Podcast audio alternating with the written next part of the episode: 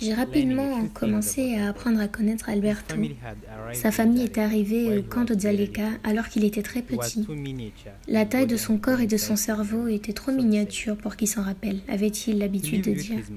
Il vivait avec sa mère, son frère et son beau-père. Je n'ai jamais posé des questions sur son père biologique. Peut-être que le père d'Alberto était un soldat du gouvernement dans notre pays d'origine s'écroulant. Peut-être était-il un rebelle dans un de ces groupes qui s'opposait avec dévotion ou feignait de s'opposer aussi bien au gouvernement qu'à la présence de la mission de maintien de la paix des Nations Unies.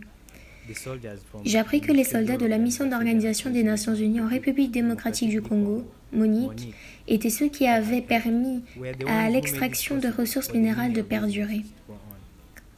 Ils échangeaient obus et munitions contre coltan, diamants et de manière générale les pierres précieuses d'aucune utilité aux ressortissants congolais, permettant de se faire la survie de militants comme ceux du Congrès national pour la défense du peuple, CNDP, ou des forces démocratiques de libération du Rwanda, FDLR, qui déclaraient vouloir libérer notre pays des dirigeants malfaisants.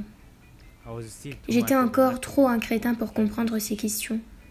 Que veut dire CNDP ou FDLR de toute façon, juste un ensemble de lettres.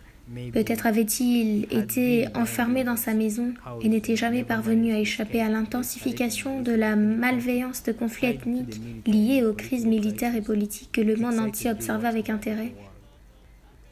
J'avais toutes ces théories, mais je n'ai jamais osé lui demander. J'avais peur de sa réaction probable, parce que je savais que les esprits curieux tâchant d'en savoir plus dans leurs capacités peuvent s'emporter. Je haïssais l'emportement émotionnel de personnes quand elles parlaient, volontairement ou non, de leurs problèmes.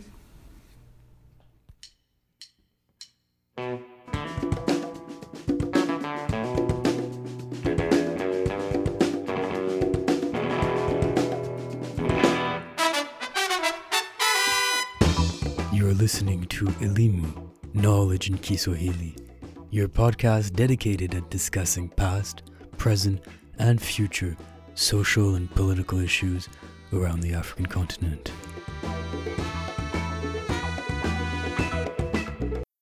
John Michael, thank you for being here today. Asante sana na karibu. This is an extract from Ceci est l'extrait d'un livre que vous avez écrit, désormais disponible dans les librairies et en ligne. Pour commencer, pouvez-vous nous donner un aperçu de votre parcours, votre famille et où vous avez grandi? Je suis de la République démocratique du Congo et j'y ai grandi. À l'âge de 11 ans, cependant, ma famille s'est exilée. Évidemment, en raison de toutes ces choses dont vous avez parlé au cours des épisodes précédents et maintenant, avec les conflits au Congo, ma famille a été visée et nous avons décidé de fuir. Ainsi, à l'âge de 11 ans, je suis devenu un réfugié et depuis, nous avons vécu dans plusieurs pays, en grande partie au Malawi où nous avons passé trois ans. Et puis, après le Malawi, nous avons également vécu dans un camp de réfugiés au Swaziland où ma famille se trouve encore. Et moi-même, j'y ai vécu pour environ deux ans et demi avant d'obtenir une bourse pour étudier en Allemagne. J'ai donc passé un baccalauréat international à United World College, Robert Bush College, et puis de là, je suis venu ici au Canada en tant qu'étudiant international à l'Université de Colombie-Britannique. Comment cette expérience de vie vous a-t-elle formé comment avez-vous vécu à travers cette vie quotidienne de l'inconnu du jour suivant C'est c'est dur. Je parlais justement à une amie hier, une jockey, et une des choses sur lesquelles nous avons échangé à travers la discussion était le fait que lorsque vous vivez dans des conditions extrêmes, elles vous semblent normales. C'est la vie.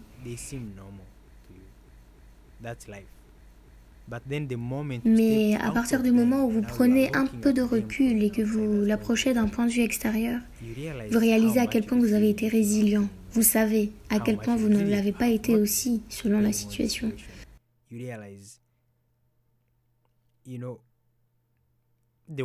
Vous savez, vous êtes confronté au pire de ce par quoi les hommes peuvent passer et au meilleur à portée de main.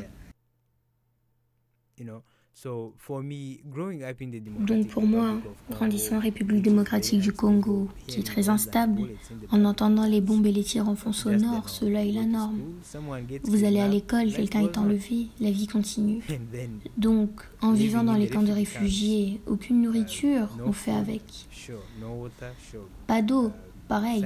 Les conditions sanitaires sont invivables, c'est comme ça. Aucune école, ça arrive et vous continuez juste à survivre comme ça. J'ai été très privilégiée de traverser toutes ces transitions en tant qu'enfant, ayant tout ce que je désirais de ma famille. Et puis dans les camps de réfugiés à partir de l'âge de 11 ans où il me manquait beaucoup.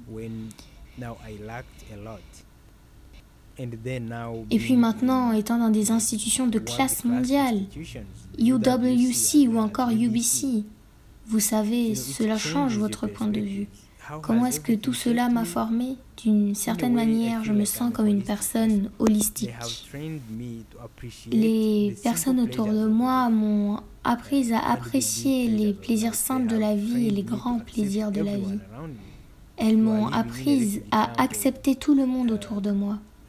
Vous savez, si vous vivez dans un camp de réfugiés avec 6 à 7 nationalités différentes, plus de 10 langues différentes, et que vous interagissez l'un avec l'autre, avec les jeunes de tous ces pays, vous apprenez à apprécier le multiculturalisme. Vous apprenez à parler toutes ces différentes langues, au moins leur base, et continuez toujours à vous exprimer avec. Ainsi, même lorsque vous sortez de cette situation, maintenant je suis ici, je rencontre mon ami de Rwanda, je la salue en Kinyarwanda, et cela nous rend chacun heureux. Je me rappelle, il y a trois semaines à l'université d'Oklahoma, une fille est venue avec mon ami Makula. Avec Makula, nous sommes allés à la même école en Allemagne. Donc elle vient avec une amie et la présente, et me dit Oh, elle vient du Malawi. Et soudainement, j'ai dit ce qui est la salutation du Malawi, pour dire comment allez-vous ce matin, l'équivalent de bon matin, et elle a été choquée. Mais ce genre de bonheur, la joie qui vient avec ceci, c'est qui je suis. Et c'est un réel plaisir d'interagir avec des personnes de différentes nationalités et d'apprendre à connaître leur vie quotidienne, leurs expériences, leurs histoires de vie.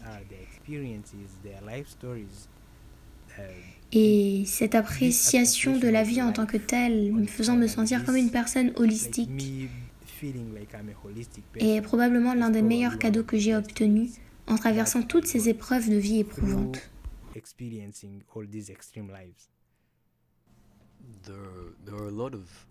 Il existe beaucoup de fantasmes autour de ce que c'est que d'être un réfugié, autour des camps de réfugiés et des migrations forcées. Comment cela a-t-il été, dès l'âge de 11 ans, de vivre dans un camp de réfugiés Comment était votre quotidien, quand bien même il y avait une certaine routine Et comment avez-vous traversé ces épreuves C'est une grande question, en particulier en pensant à moi à 11 ans. Comme vous l'avez entendu dans l'extrait que j'ai lu, j'étais encore trop un crétin pour comprendre tout ce qui se passait. Bien sûr, mon père et ma mère prenaient les décisions pour nous, donc tout ce que j'avais à faire était de suivre, et je ne questionnais pas cela. C'est maintenant que je remets en question tout ce qui s'est passé. Même quand je parle à mon père, et j'ai parlé à mon père avant de venir ici pour cette entrevue, et vous savez, nous avons ces moments où nous avons essayé de remettre en question. Comment c'était? Je ne comprenais pas grand-chose. Donc, cette innocence, d'une manière comme empêche de plus grands problèmes comme les traumatismes associés à la vie de réfugié, la dépression associée à cela.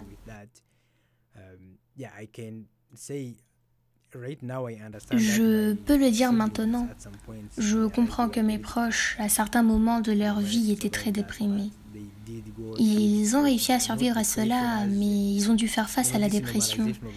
Et pas la dépression comme dans cette normalisation de la façon dont la dépression est comprise est erronée. Parce que la dépression est un trouble mental. Donc, ils sont passés par là.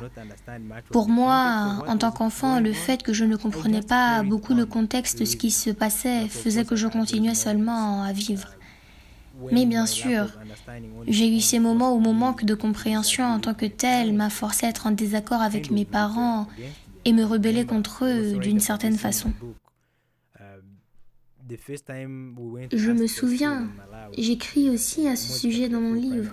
La première fois que nous sommes allés demander pour une école au Malawi, l'école primaire au complet, a été créée par le GRS, le Jesuit Refugee Service, une organisation catholique qui aide les réfugiés. Et nous sommes allés demander pour une place. Vous savez, je cherchais à rentrer en cinquième parce que chez moi j'avais terminé la sixième.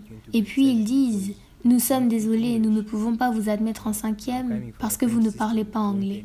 Vous savez, je viens d'un système en français et aller à un système en anglais, puis ils se disent, la transition, nous avons peur que vous ne puissiez pas y arriver. Ils m'ont dit qu'ils m'intégraient en sixième ou en CM2. J'ai donc regardé mon père et lui ai dit, non, je ne peux pas répéter la sixième, je ne peux pas revenir en CM2. J'ai pleuré, vous savez, j'ai vécu quelques-uns de ces moments où j'ai eu cette crise existentielle, parce que c'était ce changement soudain que je ne comprenais pas. Mais surtout, je dirais, mon innocence m'a empêché de traverser de plus grandes crises que mes proches ou d'autres adultes ont connues.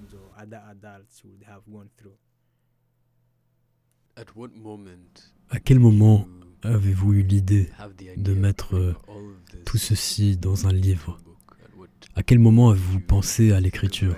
Et l'écriture a-t-elle toujours été ou pendant longtemps une partie de vous?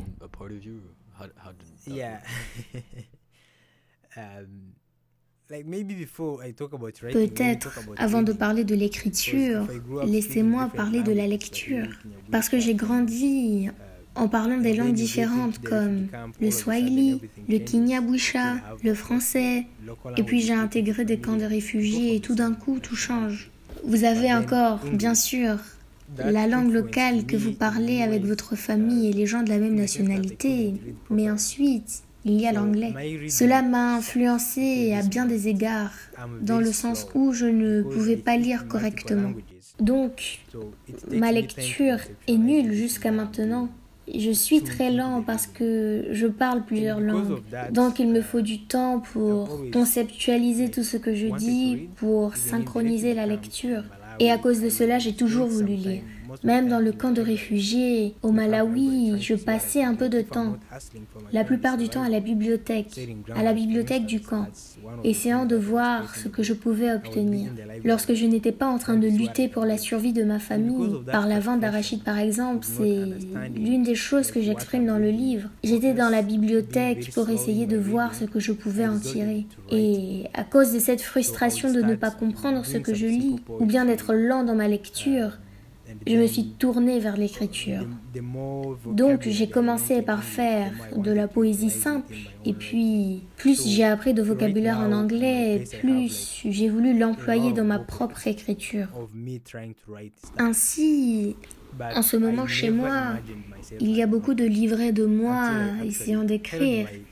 Mais je ne me suis jamais imaginé comme un auteur jusqu'à ce que je tienne mon livre dans mes mains. Je suis aussi un musicien, donc euh, je joue à la guitare et un peu de piano et j'ai toujours écrit des chansons dans le cadre de mes écrits. Et en fait, seul Dieu sait depuis quand, je me suis toujours imaginé produire un album. Quand j'ai tenu une copie de mon livre dans mes mains en mai dernier, c'était la toute première fois où je me suis rendu compte réellement que j'ai sorti un livre avant d'éditer un album, un album de musique. Et cela était très étrange à comprendre. C'était très surréaliste parce que je ne m'étais jamais considéré comme un auteur. Mais l'idée d'écrire un livre en tant que tel a été influencée par une réunion que nous avons eue J'en parle aussi dans la note de l'auteur, une réunion que nous avons eue à UWC, Robert Bosch, en septembre 2015. Nous essayions de réfléchir à la meilleure façon de soutenir les réfugiés arrivant à Fribourg. C'est à l'apogée de la crise syrienne. Plus de réfugiés venaient alors en Allemagne et différents pays européens. Et il y avait cette indignation face au discours de rejet des réfugiés alors d'autres clamaient Nous sommes tous des humains, nous devons utiliser notre humanité. Et puis à mon école, l'un des étudiants nous a dit Rassemblons-nous et essayons de réfléchir pour trouver une solution ou voir comment nous pouvons soutenir. J'ai écouté toutes les choses qu'ils disaient, leur compréhension de ce qui signifie être réfugié Je me suis alors dit non, ça ne peut pas être. Je me suis levée et j'ai partagé mes expériences. Parmi toutes les personnes présentes, la majorité est venue me voir en me disant combien j'avais changé leur perspective, du moins informée. Je me suis donc dit que si mes expériences pouvaient influencer la communauté, ma communauté directe, soit plus de 250 personnes à l'université UWC Robert Bosch, cela signifiait qu'elle pourrait être significative pour le monde entier aussi. C'est à ce moment où j'ai décidé d'écrire un livre. Mais là encore, je ne me considérais pas comme un auteur. Ce livre est le produit de tous les différents petits livrets que je remplissais. Il y a un moment, et également une réflexion plus profonde sur ma vie du temps de mon séjour en Allemagne. à quel point la publication de ce livre a-t-elle eu un impact sur votre vie? Vous faites des allocutions publiques régulières, vous vous déplacez à travers l'Amérique du Nord et donnez des interviews. Comment vous êtes-vous senti tout au long de cette période? À nouveau, c'est très surréaliste de se dire que, de penser que des gens sont réellement disposés à écouter ce que j'ai à dire. Parce que vous savez, quand vous êtes un réfugié, c'est que la conception des réfugiés, en particulier dans les pays occidentaux, est celle d'étrangers qui n'ont rien à offrir. Vous observez la situation migratoire actuelle et le discours autour de l'immigration, vous savez, c'est Trump dire ils viennent ici pour nous blesser, ils sont des terroristes. Et puis c'est un bureaucrate européen qui dit ils viennent nous voler nos boulots. Ainsi, la conceptualisation des réfugiés n'est pas celle de gens qui ont quelque chose à offrir, des humains qui ont de la dignité. Donc, même moi, quand je parle, je suis debout sur un podium en tant qu'invité. L'université d'Oklahoma paie pour mon voyage, ou encore l'université de Yale aux États-Unis paie pour mon voyage pour y travailler et intervenir. Je me dis, hmm, oui, nous avons besoin de changer la mentalité, mais cela ne paraît pas sain. Vous savez, c'est comme s'il y avait un retournement complet de mon identité et de la façon dont les gens perçoivent mon identité. Il y a beaucoup à apprendre de la résilience des réfugiés. Il y a beaucoup à apprendre de la vie durable des réfugiés. Il y a beaucoup à apprendre du multiculturalisme. Nous vivons dans un monde globalisé et tout le monde, et tout est de plus en plus proche, plus qu'à n'importe quel autre moment de l'histoire. Et les réfugiés sont les meilleures illustrations de cela, dans la façon dont nous réussissons à nous faire traverser les frontières. Vous savez, de passer d'un pays à un autre afin d'avoir une vie. Il y a toutes ces histoires importantes dont on devrait parler. Et moi, étant impliqué, je me sens béni et éprouve de l'humilité en sachant que je peux réellement influencer le point de vue du grand public. Et honnêtement, je suis constamment à la recherche d'opportunités comme celle-ci pour m'exprimer. Non pas parce que je me sens comme une personne importante et j'ai besoin d'être entendue, mais parce que je sens qu'étant donné mes expériences qui sont assez inhabituelles, il y a beaucoup que je peux apprendre des autres et beaucoup que d'autres peuvent apprendre de moi. Et finalement, comment envisagez-vous votre avenir à partir de maintenant? Est-ce que vous voyez continuer d'écrire? Est-ce que vous voyez dans la musique? Quelle voie pensez-vous prendre?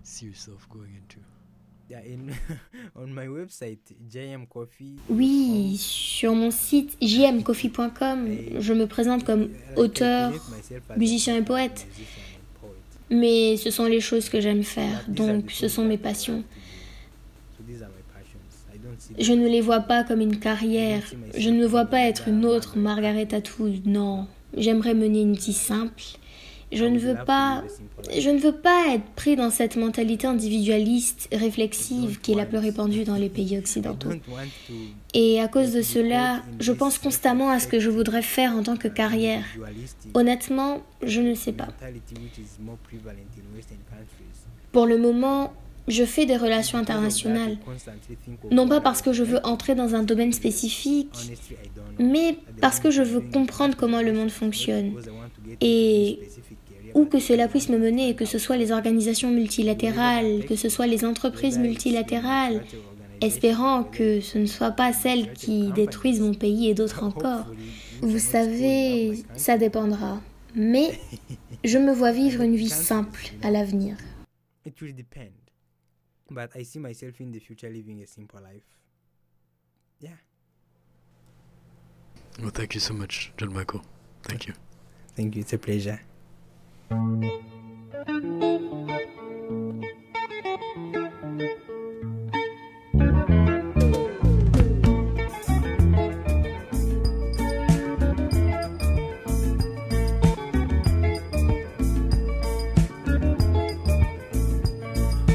baki ninye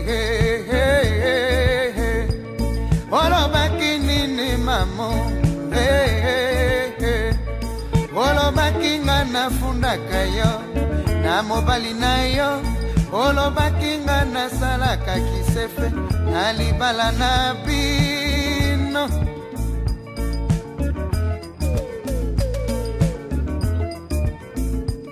olobaki ninye King Solomon, asante sana na karibu. Asante, asante Florio, asante kabisa kwa kuja. Nimefurahi kuweza kuongea na wewe leo na ninakushukuru sana. Na mimi nafurahi sana e, mimi nafurahi sana kuongea na wewe vile. Donc mimi nafurahi gisi unafika malgre ungali wa mupya mu Vancouver, me ulifika ukekutana ulipima kupotea kidogo but uh, finally you your way and uh, thank, thank God you are here, you know, mimi nafurahi sana. Haya, asante sana. So, Donc, King Solomon, repartons au début. Pouvez-vous nous donner un aperçu de votre parcours où vous avez grandi, vécu et fait votre éducation. Merci beaucoup. Je m'appelle, comme vous l'avez dit, King Solomon Kabagambe.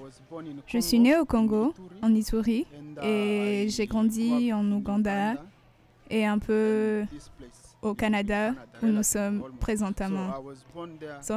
Je suis né là-bas, au Congo, et jusqu'à l'âge de 11 ans, quand le conflit est devenu trop intense.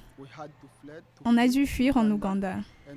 C'est là où j'ai vécu jusqu'à l'âge de 18 ans. Ensuite, je suis venu ici au Canada, où je vis depuis 2009.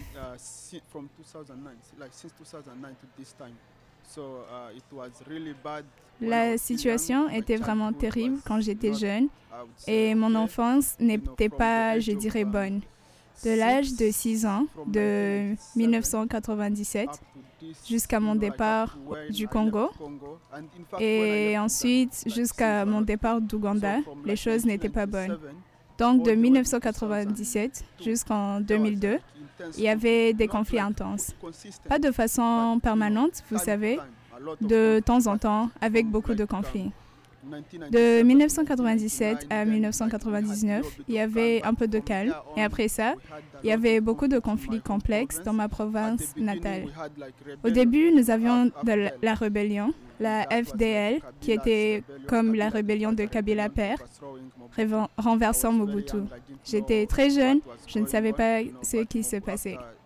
Mais après le renversement de Mobutu, un nombre important de groupes rebelles ont fusionné. Ce qui veut dire que beaucoup de forces qui s'étaient unies, je pense, se sont retournées contre elles-mêmes. Elles ont commencé à se combattre entre elles. Vous savez, tous les MLC, Wamba Dia Wamba, tous ces milices armées. Et dans ma province natale en particulier, le conflit a pris une forme de violence ethnique entre Hema et Landu. Je, viens d'une de ces communautés, je suis un Hema. Ce conflit était euh, vraiment terrible. En étant attaqués, nous étions des cibles principales.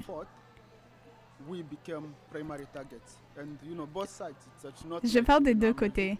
C'était pas comme si j'étais la seule victime. Tous les deux groupes se battaient entre eux. Mais nous avons dû fuir car la situation s'est empirée. De temps en temps, nous subissions des gros dégâts, de la destruction. Nous courions, nous perdions des membres de la famille, nous nous blessions. C'était vraiment terrible. Et quand on a fui en Ouganda, j'ai dû m'adapter à une autre vie, la vie euh, de réfugié. On a dû aller au camp de réfugiés. On a vécu là et étions accueillis par les administrateurs du camp. C'était très dur de vivre dans le camp de réfugiés. C'était comme un pays dans un pays. C'était comme le Vatican en Italie. Un État dans un État. Il y avait des limites du camp et à l'intérieur, un type de gouvernement dirigé par le commandant du camp, qui est comme le président. Ensuite, nous avions les administrateurs, bien évidemment l'ONU, avec des fonctionnaires de haut rang venant au camp de l'extérieur. Mais généralement, on était dans le camp et on n'était pas supposé faire certaines choses dans le camp ainsi qu'à l'extérieur. On était en Ouganda, mais on n'était pas ougandais, vous savez. Donc, on n'était pas sous contrôle ougandais, mais on avait la police qui était ougandaise. La vie n'était pas bonne du tout. Euh, de l'école à l'eau que nous buvions, ainsi que la nourriture, rien, je vous dis.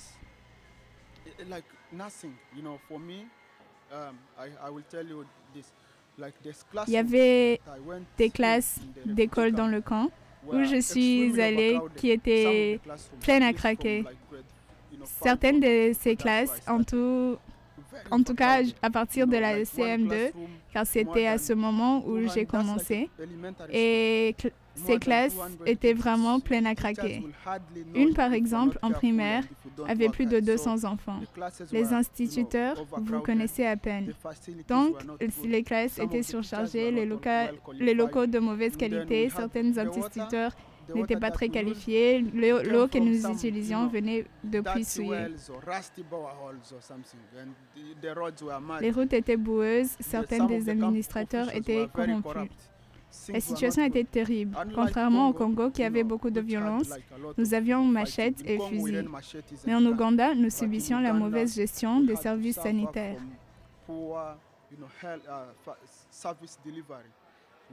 Les services sanitaires étaient vraiment pas bons. Je suis très redevable pour les accomplissements ou l'assistance qu'on l'on a eu au, au camp. C'était beaucoup mieux qu'au Congo, mais ce n'était pas bien. Vous ne pouvez pas comparer ce camp à l'endroit où nous sommes actuellement. Ce n'était pas, bien, mais du tout un bon endroit où, dans le sens où je dirais que ça m'a donné l'opportunité de venir ici au Canada. Donc ça, c'était la meilleure opportunité que le camp offrait. Ceux qui partent à l'étranger sont les bourgeois, la bourgeoisie. Ils venaient des autres classes sociales, les riches, des endroits aux autres études en Afrique. Mais ce camp-là était sale. C'était un des endroits oubliés. C'était très isolé comme endroit, au milieu de nulle part. Mais la communauté internationale a amené l'opportunité pour les réfugiés. Des gens qui n'ont quasiment plus de rêve de, de, venir à cet endroit au Canada. Ceci était une des opportunités que ce camp offrait. Mais je dirais aussi que le camp était en paix. Nous avions beaucoup de nationalités et aussi beaucoup de tribus. Nous avions beaucoup de gens. Je suis Emma et nous avions beaucoup de Lindous, des gens que nous, avions, nous avons combattus au Congo. Donc c'était un camp qui en quelque sorte encourageait une vie harmonieuse et en ce sens c'était bien, en paix mais aussi en opportunité. Mais pour tout le reste, je pense que le camp a échoué. En opportunité d'emploi, il y avait beaucoup de jeunes sans boulot ou sous-payés. Il y avait moins d'opportunités dans le camp. L'éducation n'était pas bonne. Je suis allé au collège, j'ai fini l'école primaire ainsi que le collège dans le camp. Le cursus n'était pas bon. Si vous me demandez d'aller maintenant changer ce cursus, je pense que ce serait révolutionnaire. Je commencerai par renvoyer le directeur et tout. On est venu au Canada en 2009. Quand je suis arrivé, j'étais en première mais je suis un peu plus, j'étais un peu plus vieux. J'ai fini le lycée ici et ensuite j'ai travaillé pendant presque deux ans. Ensuite, je suis allée à SFU à Vancouver. C'est là où j'étudie. À SFU, j'ai travaillé avec l'Association des étudiants africains. J'étais un des leaders. On a joué des rôles importants. Je me réjouis de ce que l'on a accompli avec la SFU, African Students Association. Nous avons réussi à mobiliser des jeunes Africains, les gens qui sont tellement inactifs, ils vivaient presque en esclos. Donc, avec certains de mes amis, nous avons formé la communauté et nous avons réussi à mobiliser les étudiants pour commencer à penser correctement, commencer à penser de façon critique, ce qui leur permettrait d'intervenir dans les questions fondamentales se posant au pays. Nous avons un problème ici. Les enfants qui viennent d'Afrique, certains de ces enfants sont parrainés par les gouvernements, certains d'entre eux par les organismes, initiatives agricoles, banques et certaines initiations financières. Ils viennent ici et la première chose qu'ils font, ils arrivent ici, ils se font pousser les dreads. Ils baissent leurs pantalons. C'est comme s'ils sont devenus des stars hip-hop. Mais si vous leur demandez de même faire un acapella de 5 secondes, ils ne peuvent pas le faire. Donc, c'est déjà un problème. À la fin de la journée, ils se retrouvent sur Hastings. Nous avons réalisé que c'est un problème parce que certaines sont expulsées, certaines ratent leur cours. D'autres ne faisant pas ce pourquoi elles ont été envoyées, c'est-à-dire étudier et revenir au pays pour aider. Certaines d'entre eux voulaient devenir Canadiens, ce qui n'est pas mal, mais vous devez penser à contribuer en retour. Notre rôle à la SFU Students Association était d'essayer de créer un climat qui change le discours. Nous avons donc commencé à accompagner les gens, leur disant de réfléchir de façon critique et aussi d'agir de manière à contribuer à l'amélioration des conditions de leur communauté au pays. Et nous avons fait par le genre d'événements que nous faisions. Nous avons accueilli beaucoup d'événements. Nous avons organisé les soirées culturelles où nous avions présenté la mode africaine d'une manière qui favoriserait la fraternité, mais aussi pour inciter la fierté des jeunes Africains. Et aussi, nous avons eu beaucoup de collaborations et lutté pour l'institution et la mise en place du programme d'études africaines à SFU. Bien que nous n'ayons pas atteint tout cela, nous avons au moins exprimé nos préoccupations aux administrateurs. Et aussi, j'ai travaillé avec la African Descent Society. C'est une grande organisation. C'est c'est une organisation qui promeut la fraternité communautaire à Vancouver pour représenter la fierté des Africains.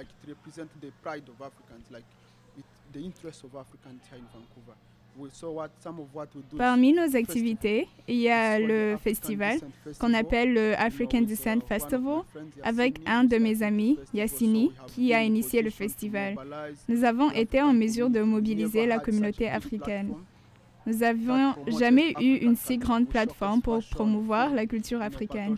Nous y avons présenté la mode, la nourriture, mais aussi invité les orateurs pour parler des questions fondamentales qui concernent la communauté ici.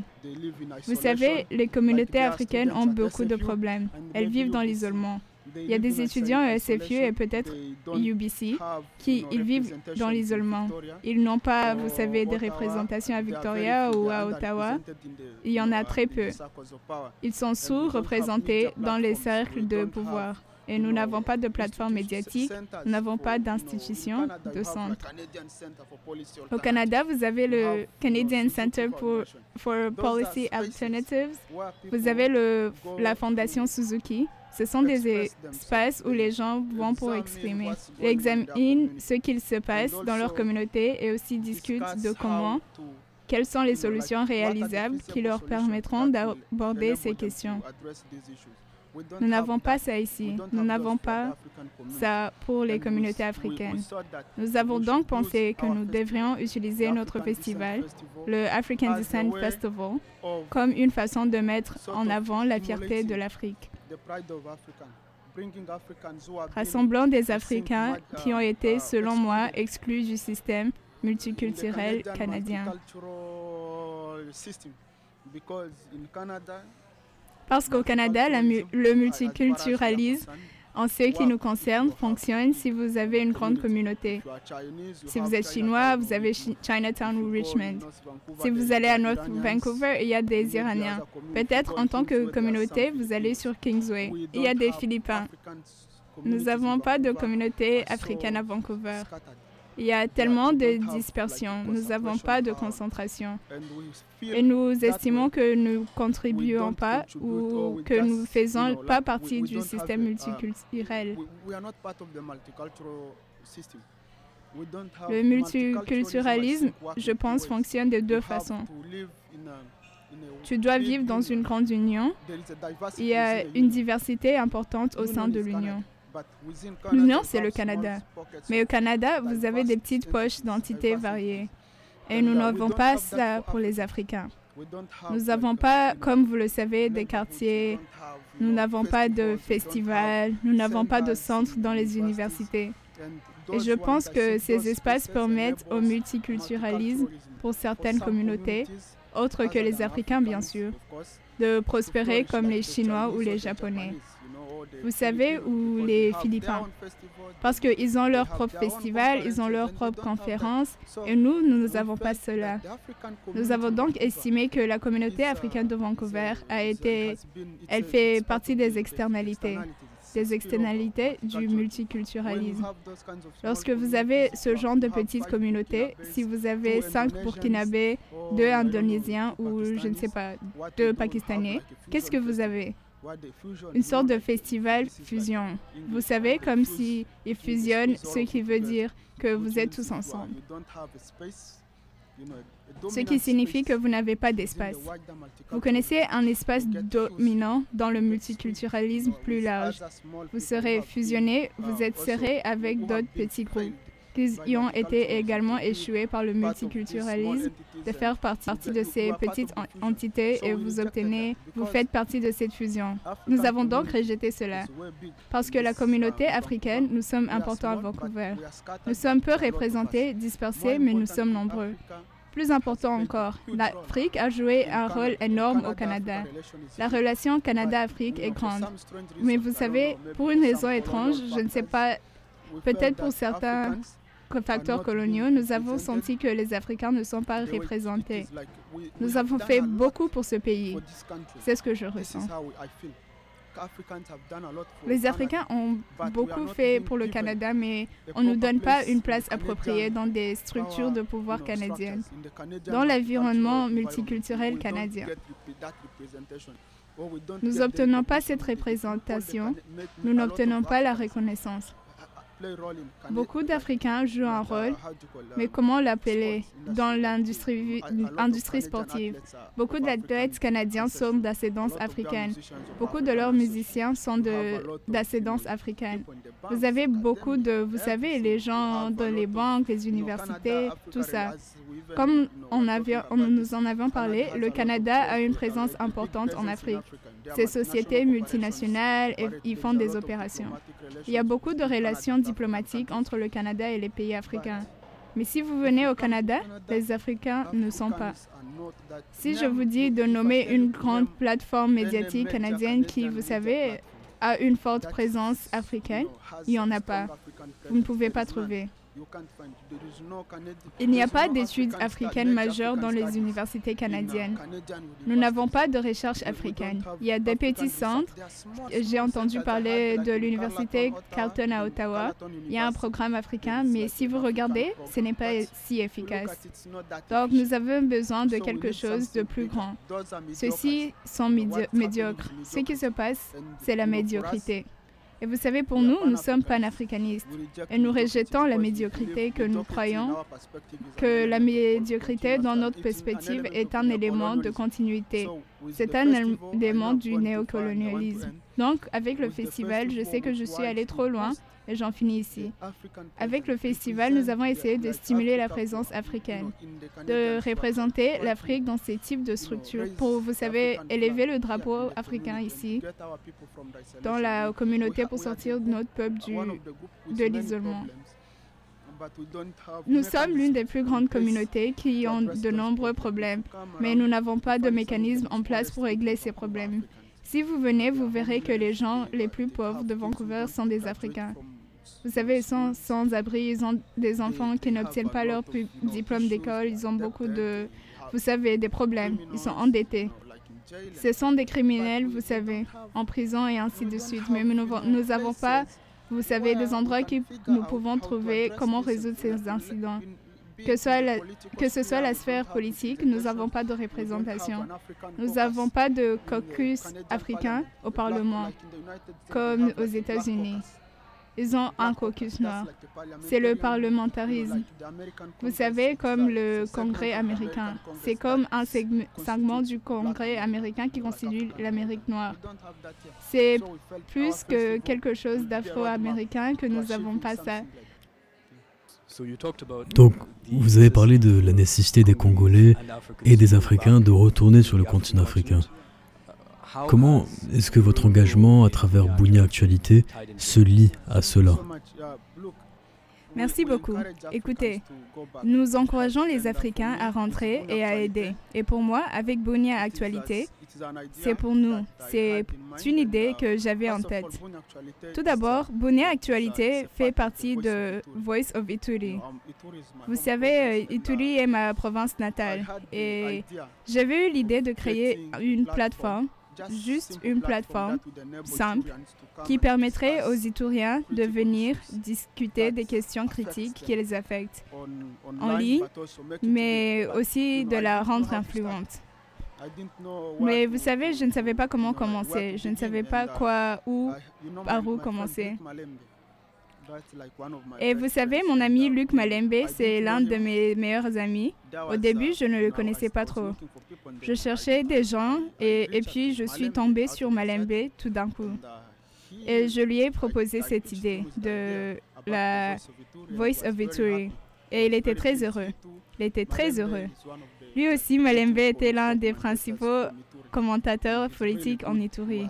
Vous savez, il est vraiment bon. Il avait travaillé avec la lucha, la lucha qui est lutte pour le changement. Et Malembe était l'un de, je pense, celui qui a apporté la lucha à Ituri, à Bunia. Nous avons donc parlé et il s'est dit, nous devrions faire de Voice of Ituri un site d'information. Parce que nous avons eu l'idée de créer un site d'actualité, parce qu'en Ituri, nous avons réalisé que, comme dans une grande partie du Congo, tous les médias sont contrôlés par le gouvernement, ou du moins censurés par le gouvernement. Et ils voulaient créer quelque chose de nouveau. Nous avons donc cherché à créer Voice of Ituri comme une agence qui préconise de promouvoir les droits du journalisme, mais en même temps plaider pour la résolution des conflits pour le biais d'un dialogue politique respectueux. Nous avons en Ituri, comme je l'ai mentionné précédemment, des conflits ethniques. Nous avons beaucoup de groupes armés, dont certains, certains comme les Mai Mai, qui opèrent à Mombasa. Et nous voulions avoir une plateforme qui favorise le dialogue communautaire d'une manière, dans le but de parvenir à une paix durable. Nous avons donc créé Voice of Victory et avec Voice of Victory, nous avons créé Bunia Actualité. Bunia Actualité, c'était avec Luc Malembe. Bunia Actualité est l'un des, je pense, c'est le seul site d'information en Ituri. C'est le premier et c'est le seul en ce moment. Et pour répondre à votre question, Comment cela se joint avec mes positions d'encourager les gens à rentrer au pays?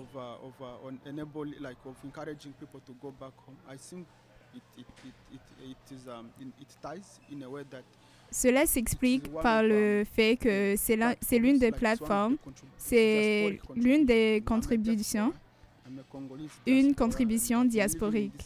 Vous savez, je fais partie de la diaspora, de la diaspora congolaise, et j'ai vécu dans ces pays au Canada et j'ai senti que mon peuple à la maison avait besoin de mon aide.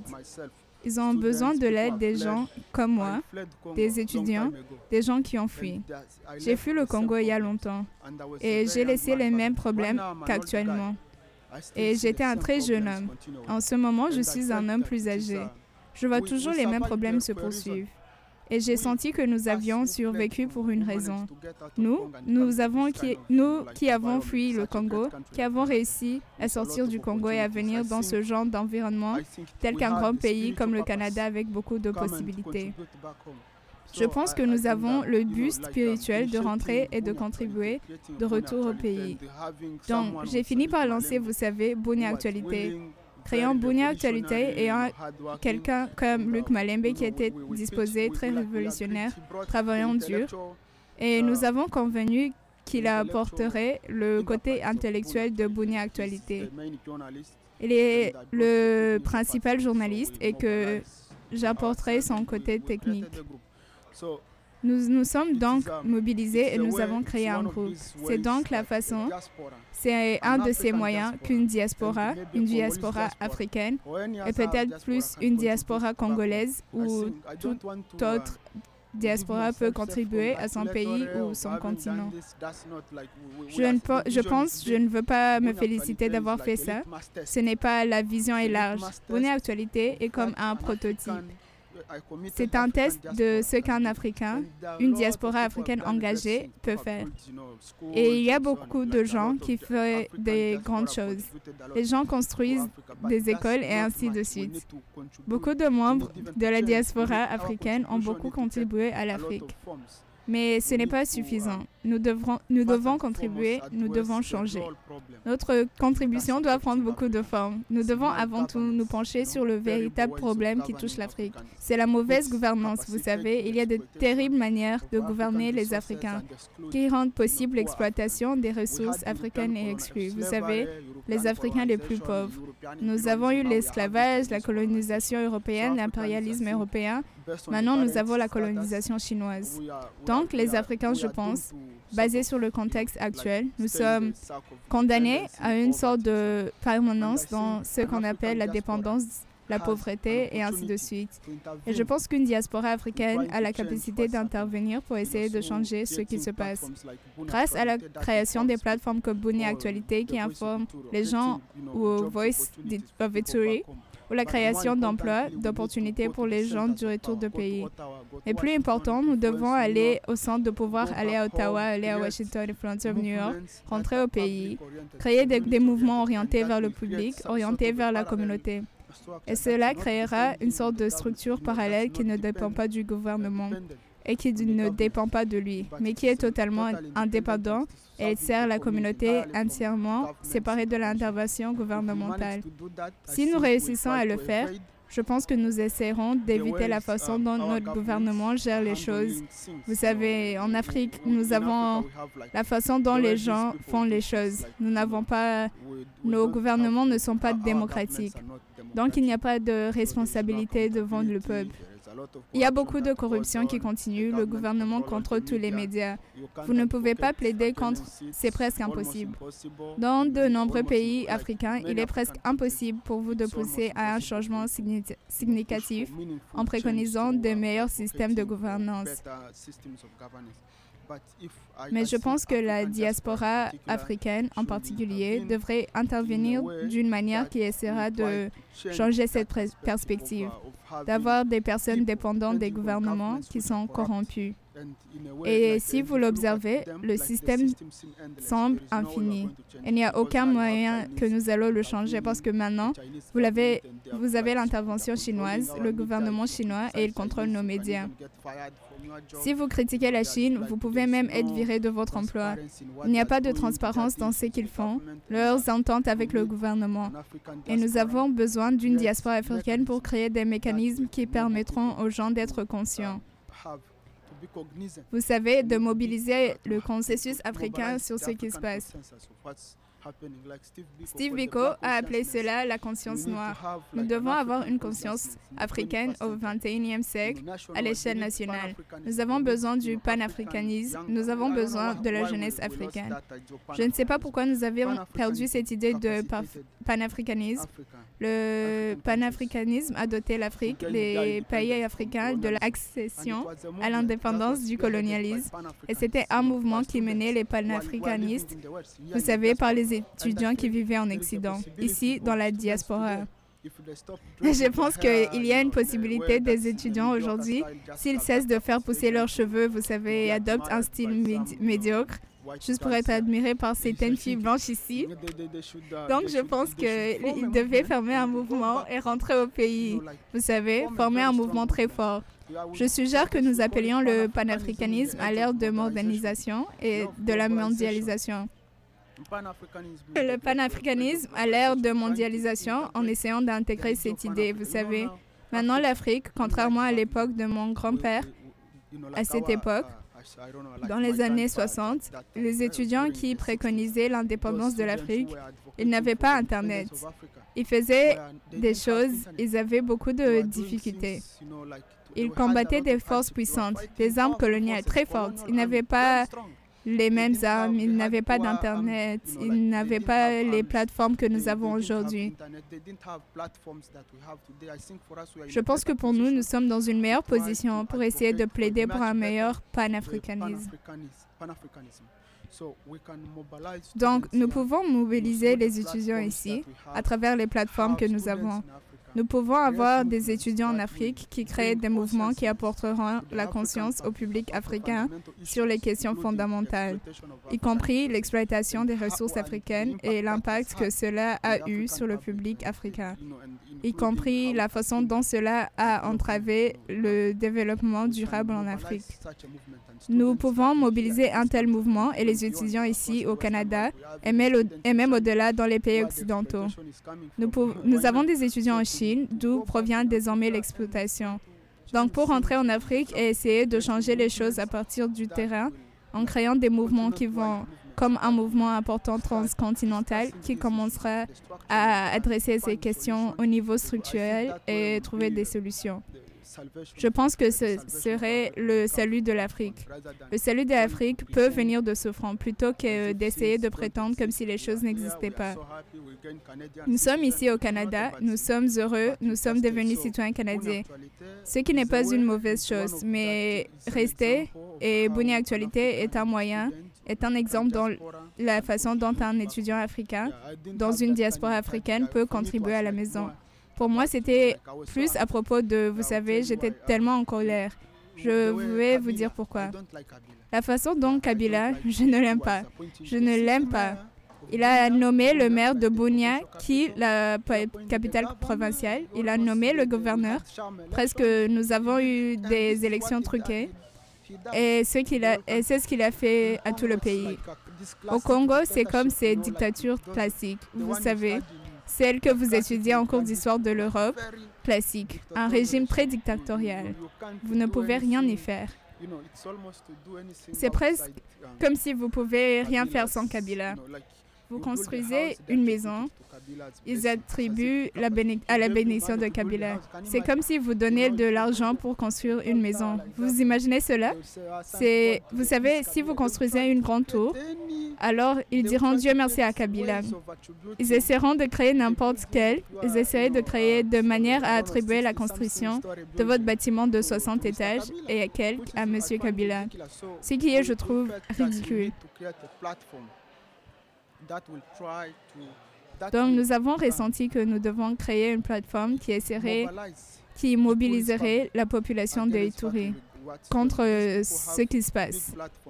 Ces gens ont de grandes plateformes, des télévisions et radios et continuent à mentir.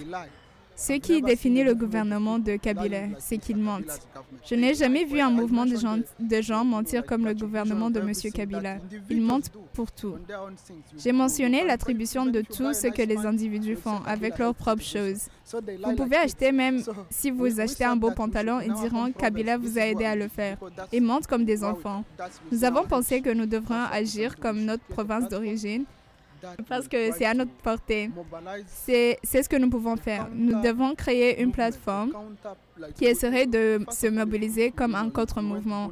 Vous savez, si vous allez sur le site de Bonnet Actualité, c'est une plateforme journalistique. Nous avons essayé, nous essayons de promouvoir le vrai journalisme par Internet.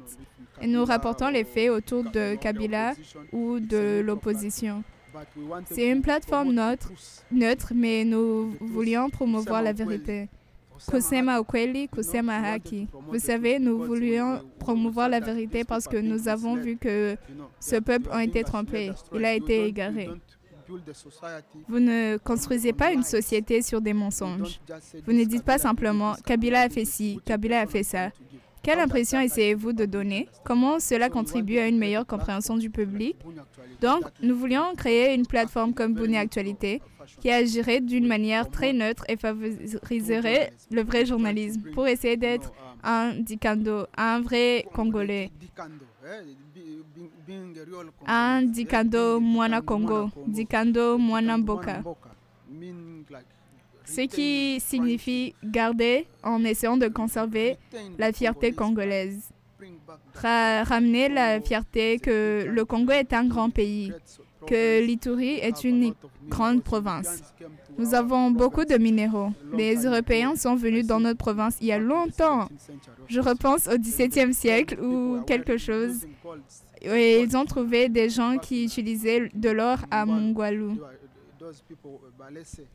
Ces gens, les Balès, ils utilisaient de l'or avec, comment dirais-je, des, euh, des colliers. Ils portaient de l'or dessus. C'est donc une province riche et le Congo est un grand pays en termes d'histoire culturelle et politique de l'Afrique. La musique congolaise, c'est, comment dire, presque le noyau, c'est la partie centrale de la musique africaine. C'est le noyau de la musique africaine. Si euh, vous tuez le Congo, vous, vous avez tué toute l'Afrique. Le Congo est central, c'est le pivot. Le Congo, c'est comme si c'était le principal pays africain avec beaucoup d'histoire. Les gens qui parlent les langues bantoues dominent tout. Vous savez, le Congo, c'est l'Afrique. Vous ne pouvez pas avoir une Afrique stable sans le Congo. Les gens ne comprennent pas ça. Donc, nous voulions commencer avec Boni Actualité, mais comme je l'ai mentionné, la vision est grande. Et Dieu merci, nous ne sommes pas seuls. Il y a beaucoup d'autres personnes congolaises à travers le Canada, vous savez.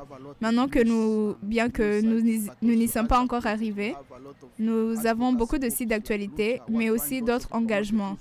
Nous avons beaucoup de groupes de défense citoyens comme la Lucha, qui essaient de promouvoir la vérité, qui tentent de plaider contre les mensonges de M. Kabila. Une actualité, nous l'avons fait pour tout d'abord promouvoir un meilleur journalisme dans notre province, contrairement à ce que à ce par quoi le gouvernement alimente les gens, mais aussi comme un moyen d'essayer de contribuer au pays. Vous savez que je fais partie de la diaspora et les choses se déroulent dans un environnement terrible. Je me sens pour ces gens, je faisais partie d'eux. Et bien sûr, ce sont mes parents, peut-être mes soeurs, mes tantes, vous savez, mes compatriotes, ma communauté souffre. Donc, ce sont des Congolais, ce sont des gens comme moi et j'ai besoin de, vous savez, je voulais les aider. C'est pourquoi, avec l'aide de Luc Malembe, bien sûr, nous avons pu mettre Boni Actualité en place. Vous avez parlé de la mauvaise gouvernance de Kabila et de son gouvernement et son monopole du pouvoir.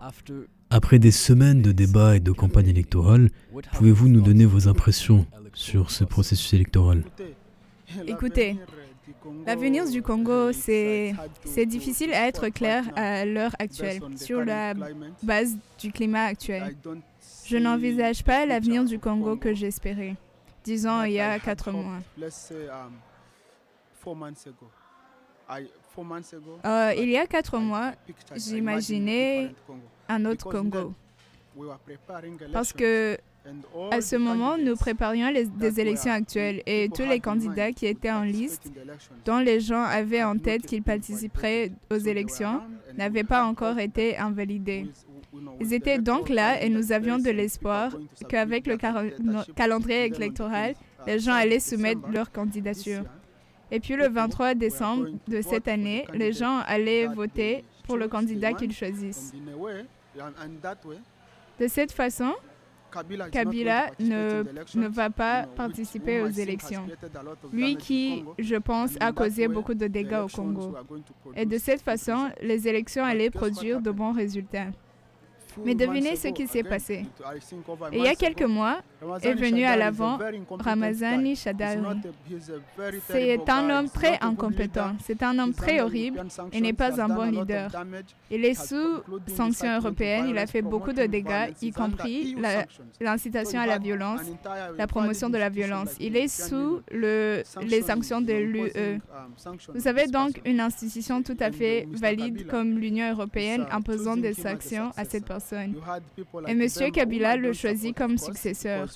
Vous aviez des gens comme Bemba, que je ne soutiens pas bien sûr, en raison de son implication dans les crimes et ainsi de suite, également invalidé de participer à l'élection. Moïse Katumbi, je pense qu'il est meilleur, mais il n'y a personne vraiment que je soutiens au Congo. Lui aussi a été invalidé. Donc, d'une certaine façon, en ce moment, bien que Kabila lui-même ne participe pas aux élections, en tant que candidat, l'homme qu'il a choisi, son dauphin, est son prochain allié. Certains disent qu'il est son ami de famille, il est comme un parent. Donc vous allez voir une continuation de Kabylie. La Kabylie est un terme congolais pour décrire ce type de climat politique que M. Kabila a créé au Congo. Donc, nous allons voir encore la Kabylie, la continuation de cette Kabylie avec le kabylisme. Ce qui signifie la violence au Congo. Le Congo avec la corruption, les infrastructures pauvres, l'intellectualisme mort, tous les centres de l'intellectualisme au Congo sont morts, avec l'éducation, la santé, tout, pas de recherche, rien. Vous savez, ces choses arrivent à peine, presque plus. Si ce n'est qu'il n'existe pas. Dans ce pays, par exemple au Canada, vous avez des universités financées par des entités, le gouvernement, les sociétés pétrolières pour faire des recherches sur des questions particulières comme ça, le changement climatique ou quoi que ce soit. Mais au Congo, on n'a pas ça. Nous n'avons pas de recherche, par exemple, sur la baisse de la navigation commerciale sur le fleuve Congo le long d'Alibo. On n'a pas ça. Et nous allons voir Kabila se maintenir, le système en place continuer. Donc, je, pour répondre à votre question, je suis sans espoir quant au résultat de l'élection. Parce que le climat actuel incite à croire que Kabila conservera le pouvoir avec son parent Ramazan Shadari. Et ce n'est pas même une prophétie, c'est une prédiction évidente. Il est très évident que Kabila conservera le pouvoir parce qu'il a ses machines à voter, que certains, certains Congolais ont appelé la machine à tricher. La machine à voter, la machine à tricher, qui est déployée pour tricher. Parce que la communauté internationale a dissuadé le gouvernement congolais d'utiliser ces machines. Mais ils ont refusé, même résisté. Et vous savez, la machine peut être piratée. Vous pouvez y mettre plusieurs votes. Vous pouvez modifier votre pourcentage. Lorsque vous votez, les choses vont juste se dérouler. Il peut également avoir des problèmes techniques. La machine peut avoir des problèmes techniques. Et nous n'allons pas avoir d'observateurs internationaux. Dans un pays corrompu comme le Congo, si vous organisez une élection sans intervention extérieure, attendez-vous à ce que le parti de pouvoir la remporte. Ce qui est le cas pour M. Kabila.